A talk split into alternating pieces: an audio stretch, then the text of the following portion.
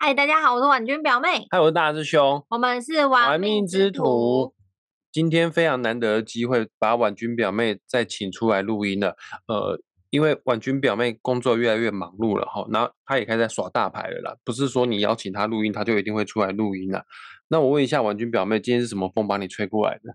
今天什么风把我吹来哦？就是因为又有比我更大牌的人要出现了。没错，因为我们今天还有一位特别来宾，他比婉君表妹更难请，哎，更为稀客。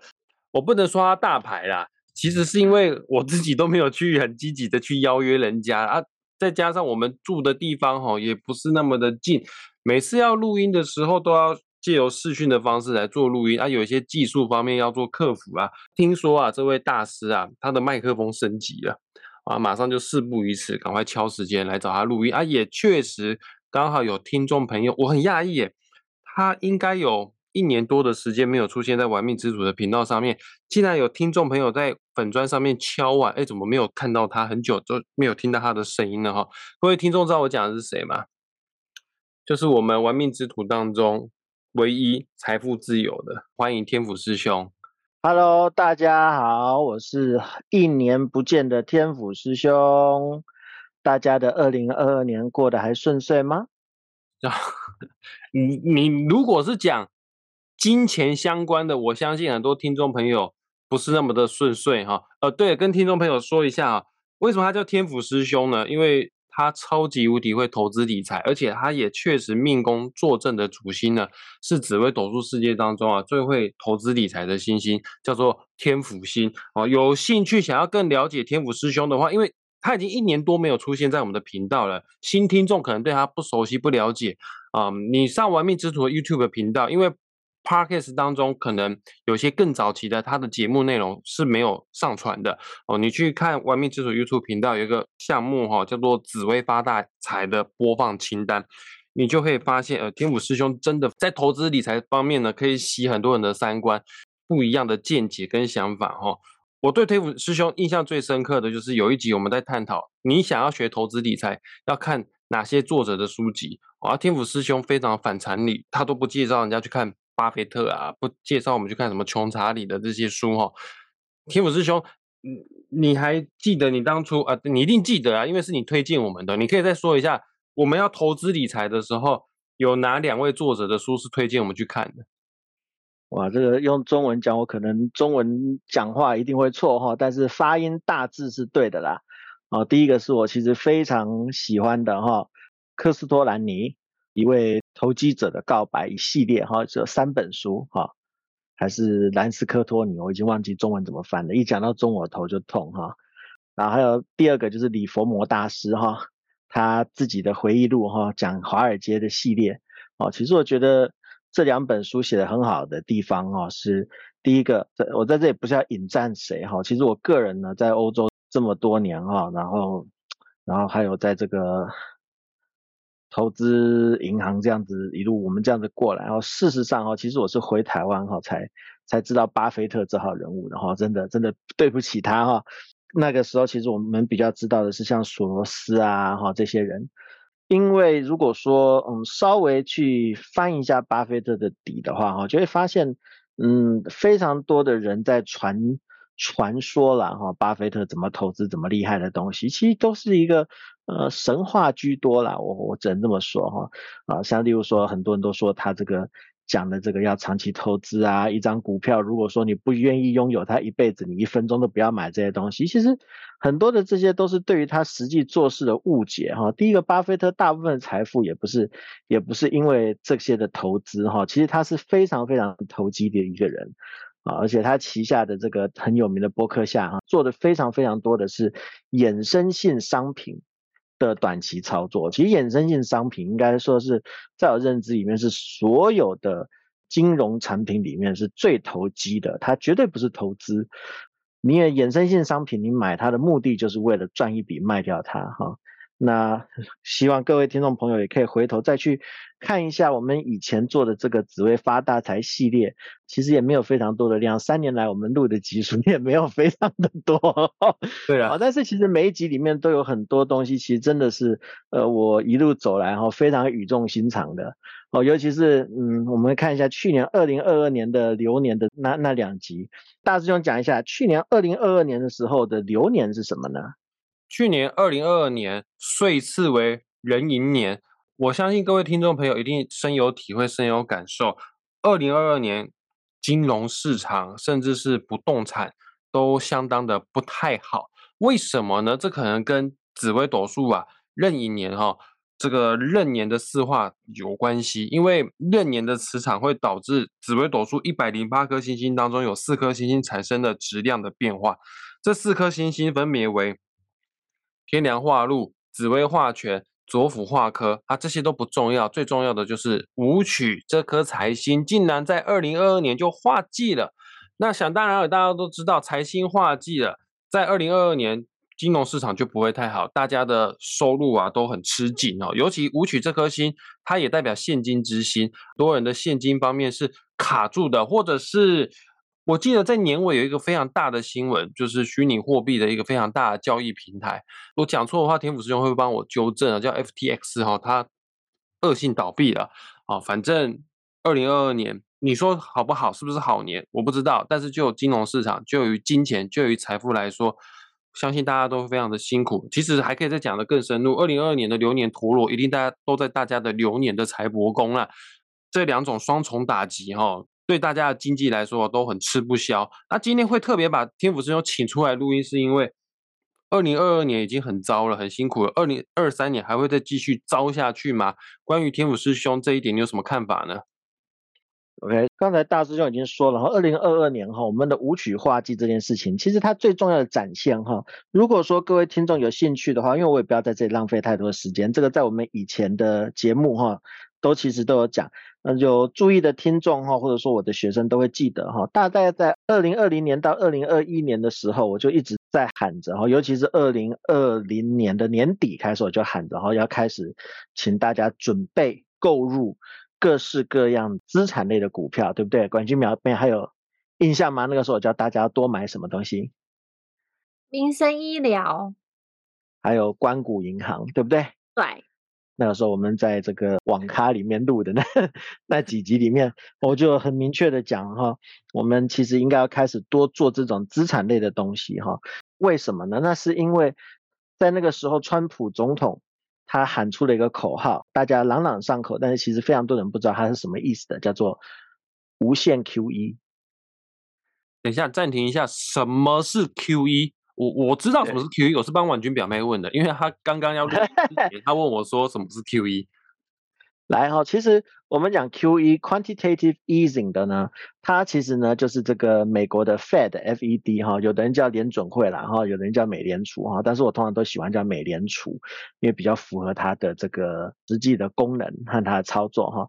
基本上呢就是无限的购入各式各样的呃所谓的资产啊，简单的说就是各种的债券。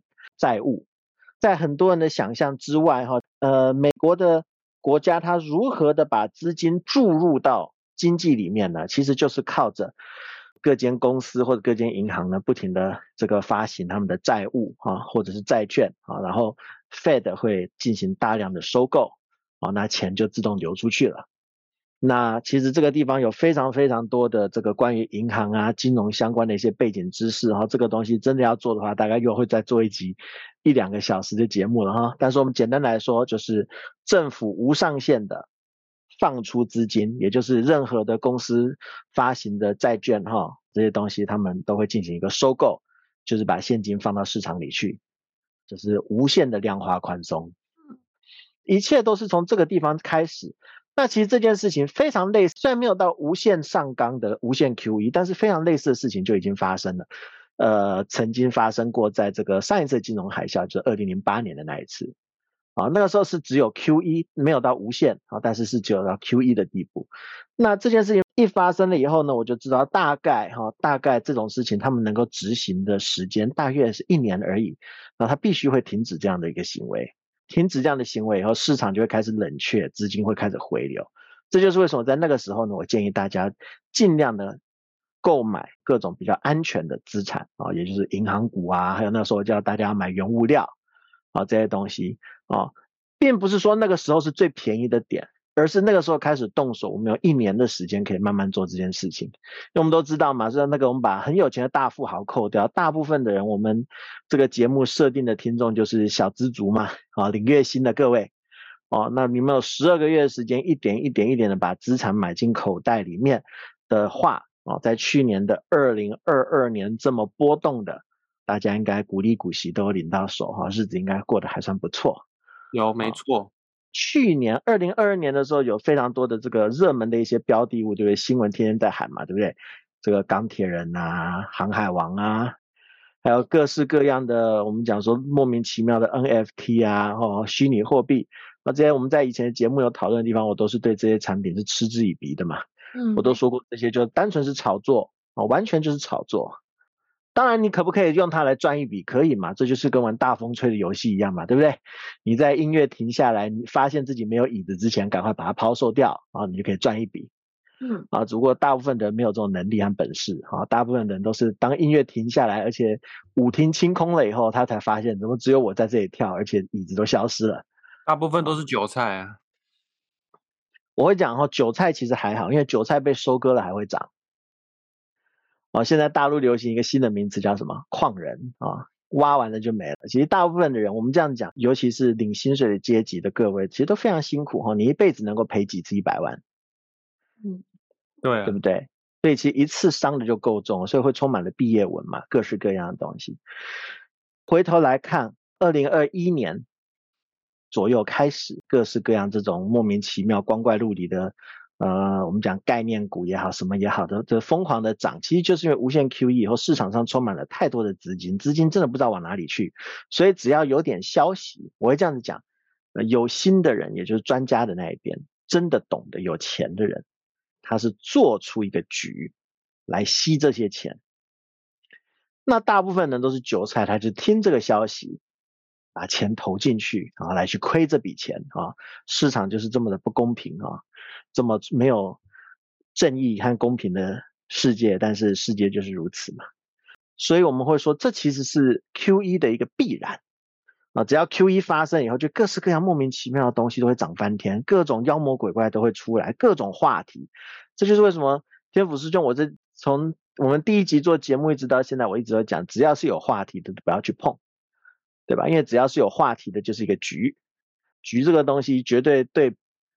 不是设局的人来讲都不是好事啊，局这种东西只有对设局的人有好处而已啊，所以这是 Q 一的必然，金钱满街走，而且是很便宜的钱。那其实这个时候，尤其是寿星阶级小资族，其实这个时候如果说去跟银行做一些贷款，买一些很安全的资产啊，去买的话，也是一个好的运用杠杆让自己资产加倍的机会啊。只不过去年的时候，什么时候我我开始讲说这个苗头不对了，就是。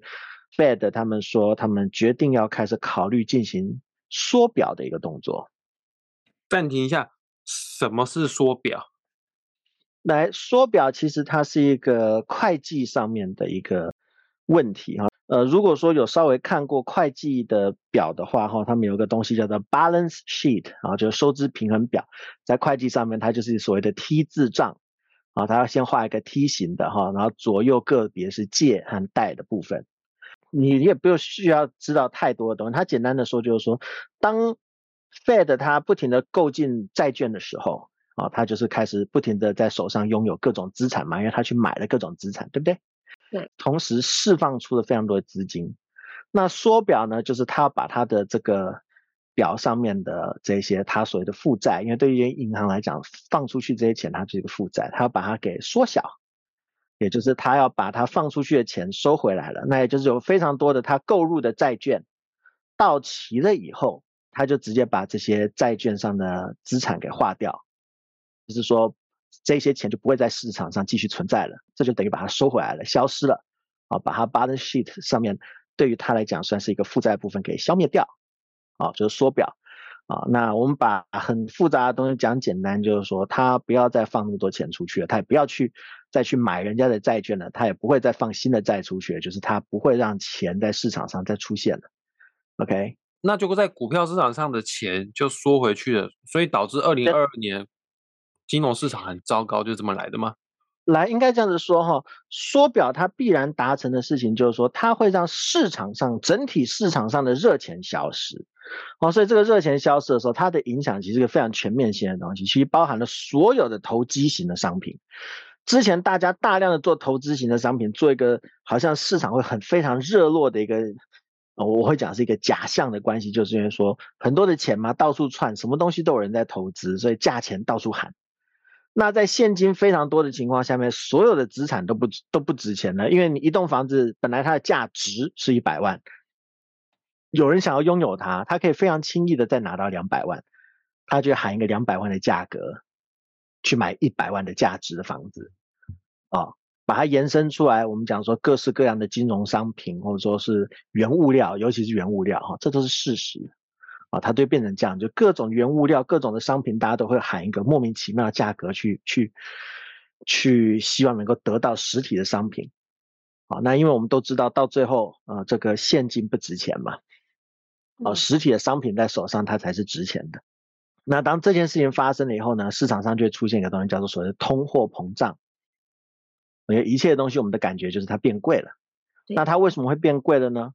那主要就是因为说，人们需要花更多的钱来才能够买到这个商品，因为大家手里都有钱，但是商品是有限的。嗯，你想要，他也想要的时候，那你们就彼此喊价，就是在凭谁手上的现金多。现金多的人喊的价格高，他就会拿得到。那以后未来的价钱就是定在这里，但是我们记住，价钱不是价值。嗯，也就是当一切都消失的时候，当一切的人都回归到这个脑筋正常的时候，或者说市场上流动的资金没有这么多的时候呢，商品会回到它本来的价值去。OK，缩表就可以降通膨的概念。对，就是缩表的时候呢，就是市把市场上的热钱给减少，通膨就会减少。那这件事情呢，它就会造成一件非常严重的事情，就在市面上面股票就会大跌嘛。因为我们都知道，股票的股价其实呃取决于一种东西，就是我们所谓的估值，就是你估算这只股这间公司它大概值多少钱。以前我们可以愿意出，对不对？我举个例子，就是我们的护国神山，对不对？一度涨到六百多块，号称快七百的时候。对对不对？这是它的价钱，对，但这绝对不是它的价值啊！我这样，我我我们台湾的网，所以我去买了六百多的护国神山，不就套很惨？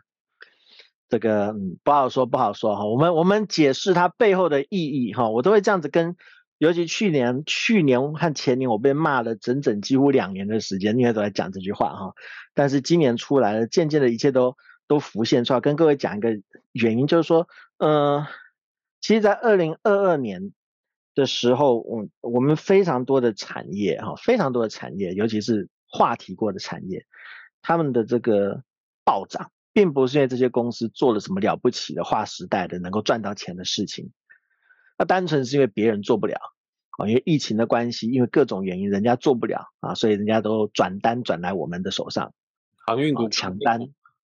哎，这些都是对吧？还有晶片股，对不对？半导体哈，对，因为全世界都没有在做，然后抢单都抢来台湾。就像有的时候，我们去抢一个限量商品，你会为了确定要能买得到，你会不会在很多的地方向同一个买家或者是货源不停的下单？会，这个就是说我们的说重叠、重复订单的一个效应。那其实非常非常多的订单都是这样的一个东西，因为买家他要确保他手上拿得到。啊，其实我们从一个非常简单的这个宏观经济学角度来讲，凭什么全世界人口也没有大幅度的增长，对不对？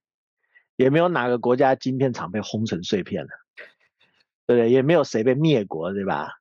但是为什么世界上对于许多产品的需求会猛然的暴涨？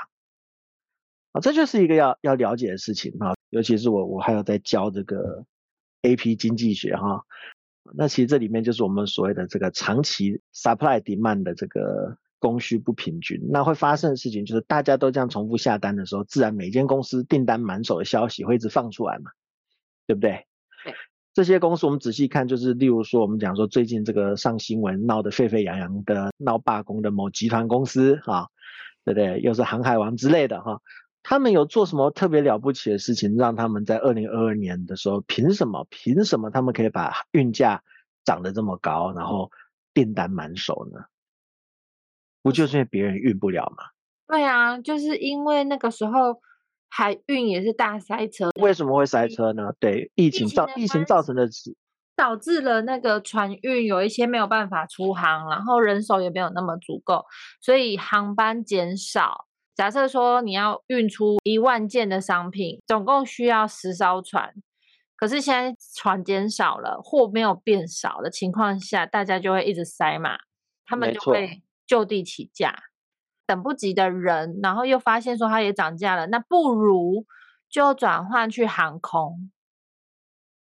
对，那所以其实我们看哦，在这件事情，我们就直接问一下这个这这间公司，这间这个航运公司的全球排名，在疫情之前它其实是多少？它的股价只不过是多少？各位懂我的意思吗？这个 Google 都可以查得到的哈，我这里就不要讲太多了哈，但是绝对不是一个非常好的数字。嗯。哦，那它的盈利也都很不好，所以它的股价在当时也是一个非常难看的数字，股价也赚不到钱，然后这个配股配息也配不到你，就是对股东来讲，这是一个非常非常不友善的公司，我会这样子讲。哦，尤其是今年它的股利政策爆就爆发出来，它赚到的钱它拿来干哪些事情，我们就知道说对股东来讲，它是一件非常非常不友善的公司。我个人会这样来讲来解释。哦，股东股东赚不到好处。啊，但是在去年二零二二年的时候，非常非常多这种水准的公司，它就是赚了一笔天外横财。应该讲，二零二一开始，他们就赚了一笔天外横财。那市场上又有足够的闲置资金、热钱，让大家去拼命的买这些公司的股票。啊，懂我懂我的意思吗？嗯。但是当这些热钱要被收回来的时候，也就利息开始涨了的时候，那些开杠杆做交易，我们不要讲股票，包含房地产啊、期货啊、外汇，就开杠杆的人，他们的。